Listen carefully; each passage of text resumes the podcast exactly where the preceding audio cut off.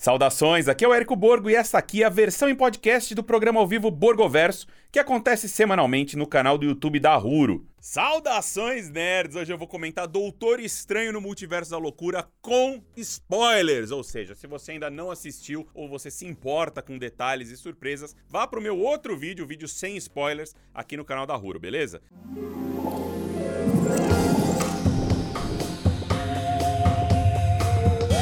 Tá avisado aí, todos estão avisados. Então, no vídeo anterior eu comecei falando, comecei elogiando horrores a direção do Sanheim, do mestre Sanheim, a trilha sonora do Danny Elfman incrível e as atuações do elenco principal excelentes, mas agora eu vou comentar um pouquinho mais sobre a história de Doutor Estranho no Multiverso da Loucura. Para começar, vamos tirar o elefante da sala. Sim, a Wanda é a vilã do filme. E que vilã, né? Eu fiz uma live inteira questionando isso, ela deveria ser a vilã ou não. Agora que a Marvel tem uma personagem feminina poderosa, forte, querida nas telas, né? E nas HQs ela sempre foi um problema, ela sempre oscilou entre uma personagem relevante, poderosa e uma personagem descontrolada e fraca mentalmente, que era facilmente manipulada aí. Mas eu aceitei aqui a solução que eles encontraram pro MCU, eu gostei dessa resolução. Achei ela bastante respeitosa aos quadrinhos, né? Já que ela mantém a fragilidade da Wanda e faz também uma jornada digna para ela, traz uma jornada cheia de dor, super maternal, super forte e que ao mesmo tempo é um tremendo veículo pra para Elizabeth Olsen, que entrega tudo que se espera dela. Então ficou bom ela como vilã, tá? Apesar de eu ter esse pé atrás ali inicialmente com essa ideia.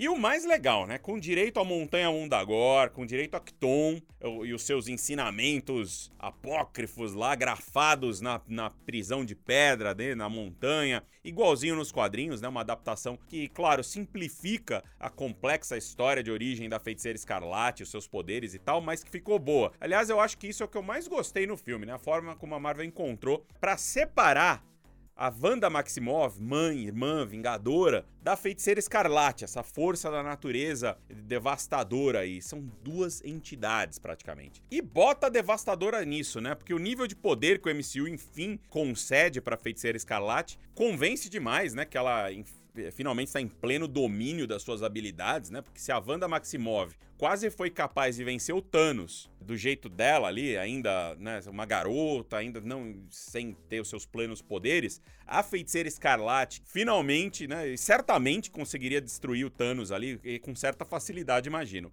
Enfim, a Wanda e a feiticeira Escarlate agora são quase duas entidades distintas, algo que reinventa muito bem essa figura dessa personagem da cultura pop. Meio que uma Jean Grey versus Fênix Negra, sabe? Eu, eu gostei disso, gostei desse caminho que eles foram, eu achei que funcionou. E já que eu mencionei uma X-Men, vamos comentar aí os Illuminati, né? É algo que eu fiquei devendo no outro vídeo. Vamos comentar os Illuminati aí. Vamos lá, vem comigo. Mestre Mordo, né? Vivido pelo Chivetel Giafor. Professor Xavier, o Patrick Stewart. E as Capitãs Carter e Marvel, né? A Hayley Atwell e a Theona Paris. A gente já tinha ali quase certeza, estavam mais confirmadas no filme aí. Nada de Tom Cruise, né? Não sei que vocês ficavam vendo Tom Cruise em tudo. Tinha gente que, é o Tom Cruise, é o Tom Cruise, é o Homem de Ferro Superior. Falando assim, cara, já, gente, olha pro quadro quadril.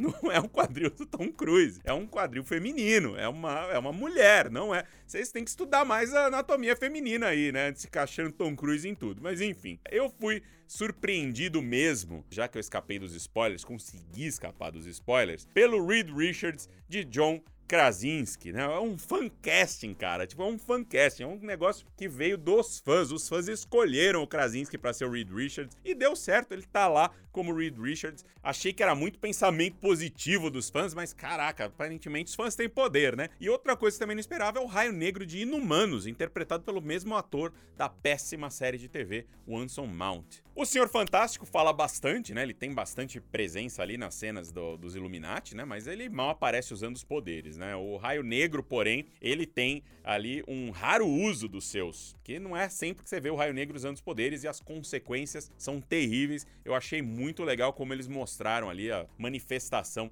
do poder do Raio Negro. E a luta da Wanda, né, ou melhor, da Feiticeira Escarlate, eu vou ficar fazendo essa confusão o tempo inteiro, contra os Illuminati, todos os Illuminati, é muito boa. Só me incomodou um pouquinho, né? Um, é, que esse time de super-heróis tão poderoso não ser organizado o suficiente para ir como um time pra cima dela, né? Vai um por vez, né? Aquela coisa. Você vai um por vez pra cima de super vilão, filho, você não vai durar. E a cooperação é mínima entre eles ali, fica um do lado do outro falou. Mas talvez isso até seja bom, porque é, talvez a arrogância seja parte da natureza desse grupo, né? Não é uma super equipe, afinal, é uma organização, é quase burocrática. E a feiticeira escarlate, ela palita os dentes com eles todos e é bem feio. É bem feio o jeito como ela acaba com todos eles. O Sanheim usa e abusa dos elementos de terror ali, de horror. Tem alguns momentos bem aflitivos nesse momento. Eu adorei como o Sanheim domina essa linguagem e usa isso pra gente ficar aflito com esses heróis sendo destroçados na nossa frente. Mas também, né, o cara fez Evil Dead, fez Arraste-me pro Inferno,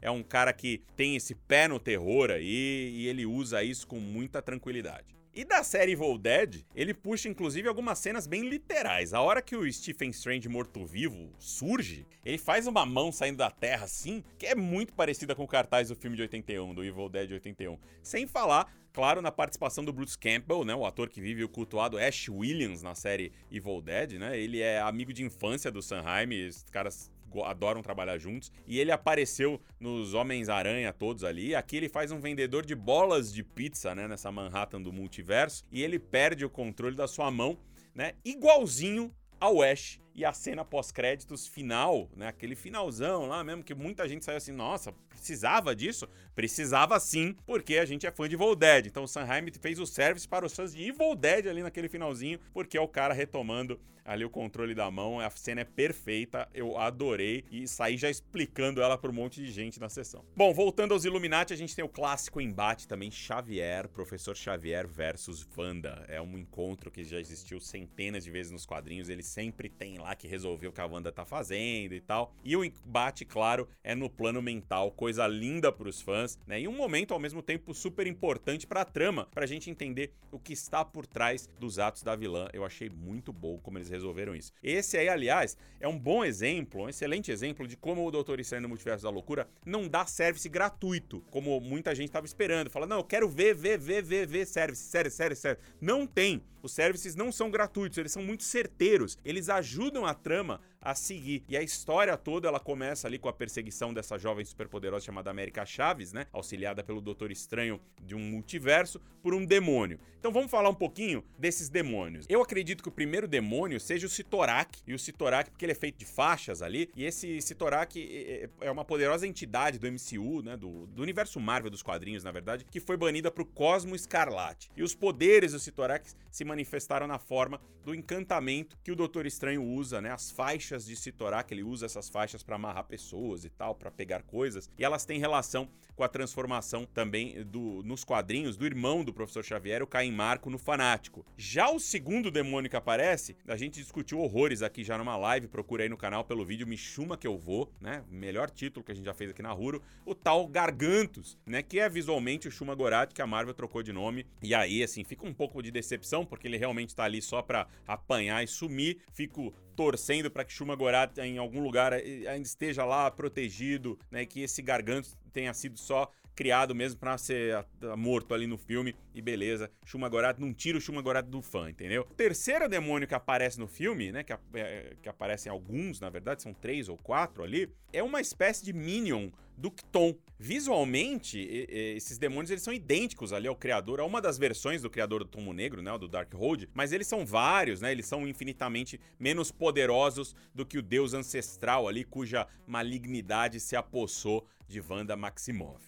Ou seja, né, o, o filme ele vai fundo nesses recônditos da magia Marvel, ele mostra demônios, mostra fontes de poderes e tal, e vai além, separando a magia da feitiçaria. Eles falam ali que a magia vem de um lugar bom, enquanto a feitiçaria vem de um lugar ruim, e essa antítese, ela é vista ali no filme através dos livros, né? Tem o livro dos Vichante e o livro do o Darkhold, que é o livro do mal, né? Criando esses dois lados e esse equilíbrio. E no multiverso a gente conhece várias versões ali do Doutor Estranho e curiosamente, nenhuma delas é a da série What If, né? Apesar de parecerem bastante como a gente tinha postado aqui em várias lives e tal. Algumas dessas versões, elas chegaram perto ali do livro dos Vichante, outras chegaram perto do Darkhold. Isso é super importante pro futuro do Doutor Estranho no MCU. E na live da próxima terça aqui no canal eu vou discutir exatamente isso, né? Então assine aqui a Ruro e ative as notificações para não perder. E conhecendo essas versões do Doutor Estranho, a gente percebe vários traços que são quase um padrão de personalidade do personagem. E essa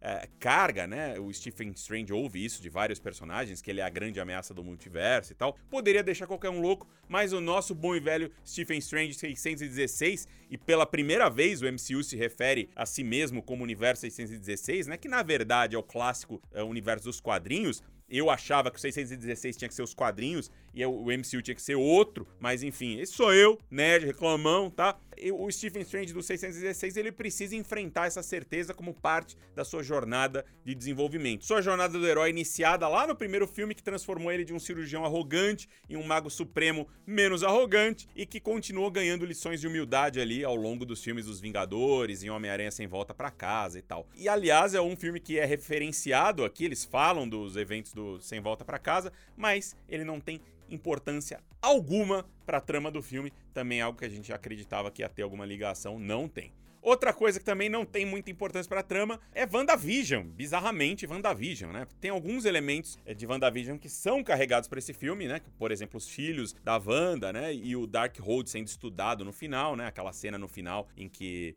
mostra as duas Vandas, né? Ela já era totalmente um indício do mal que estava se apossando dela, né? A Vandinha do chá, que estava ali tranquila, curtindo seu momento, era só uma ilusão mesmo criada pela Wanda que estava sendo consumida pelo Tomo Negro, pelo Darkhold. Mas a gente não tem nenhum comentário ou aparição do Visão Branco, né, de, do que termina lá o WandaVision, ou qualquer pista do paradeiro da Agatha Harkness, né? A Agatha Harkness fico pensando como é que vai ser a Agatha Harkness depois, a série da Agatha Harkness, né? House of Harkness, depois dos eventos desse filme aqui. Fica a dúvida, grandes dúvidas, na verdade. E para você que ficou tentando entender quem era aquela feiticeira belíssima que aparece ali no final, na cena pós-créditos, vivida pela Charlize Theron, eu juro, gente, quando o filme terminou, quando o filme terminou, eu pensei, só faltou a Cleia. Só faltou a Cleia. Terminou o filme, eu pensei, só faltou a Cleia. Mas o Kevin Feige não demorou nem dois segundos para me responder. Ele mostrou já o Charlesão no MCU ali, como a Cleia. Mas quem é a Cleia, né? A Cleia, ela foi criada pelo Stan Lee e Steve Ditko em Strange Tales número 126, em novembro de 64. Ela é uma habitante da dimensão sombria, assim como o tio dela, o Dormammu. É isso aí, ela é sobrinha do Dormammu. Eu vou explicar tudo sobre a Cleia no vídeo da semana que vem e daquela famosa teorizada do que vem a seguir. Mas basta basta dizer aqui que ela é o grande amor da vida do Stephen Strange. Não é a Christine Palmer, ela é uma maga poderosa que se torna a maga suprema da dimensão sombria e da Terra também. E o Benedict Cumberbatch, olha, vai ficar muito bem na fita ali, tendo como interesse romântico Charlize Theron, porque vou te falar, não, eu acho que existem poucas atrizes tão lindas e talentosas quanto Charlize Theron e ela também parece que é uma pessoa muito. Eu, infelizmente, nunca entrevistei a Charlize Theron, mas ela parece nos bastidores também alguém muito legal de se trabalhar e tal. Semana que vem também vou comentar mais sobre o destino da América Chaves e onde eu imagino que ela se encaixará no MCU depois desse filme, mas nas palavras da própria viajante interdimensional aí, que bom que ela caiu no nosso universo, porque eu achei a Xochitl Gomes um achado, achei ela carismática, divertida na medida e com um grande potencial aí de desdobramento para o futuro. Com grandes atuações de todo o elenco, ótimas participações especiais que mostram ali o verdadeiro poder da Feiticeira Escarlate, a direção inspiradíssima do Sanheim, mesclando horror e ação de super-heróis sem enrolação, com uma montagem elegante, super sexy ali, essa direção que é capaz de assustar, de fascinar, de emocionar, embalada pela brilhante trilha sonora nostálgica do Danny Elfman. Doutor Estranho no Multiverso da Loucura surge já como um dos filmes mais legais que a Marvel já fez e você precisa ver ele numa sala de cinema. Eu recomendo demais as salas XD da Cinemark, pois tem momentos realmente cinematográficos, sequências que te deixam tenso na cadeira e que usam todo o poder de uma sala de cinema para te transportar. Eu fiquei realmente impactado. E você, comente o que achou do filme aqui, deixe seu like, volte na terça para um Borgoverso ao vivo sobre o futuro da Marvel pós Doutor Estranho. Até! Você ouviu a versão em podcast do programa semanal ao vivo Borgoverso, que é oferecido aos fãs pela Cinemark Brasil. Para acompanhar, assine o canal do YouTube da Huro e o perfil da Cinemark na sua plataforma de streaming favorita. E até a próxima!